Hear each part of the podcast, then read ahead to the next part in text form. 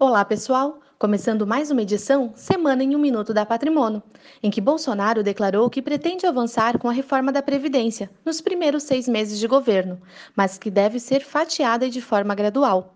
Também foi divulgado nesta semana o resultado do PIB do terceiro trimestre, que avançou 0,8%.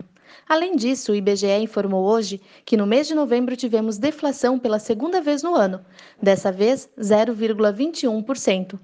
Lá fora, o Bank of America disse em entrevista local que o Brasil crescerá 3,5% em 2019, mesmo sem a reforma da Previdência. Segundo ele, uma história feliz em um ambiente de crescimentos fracos.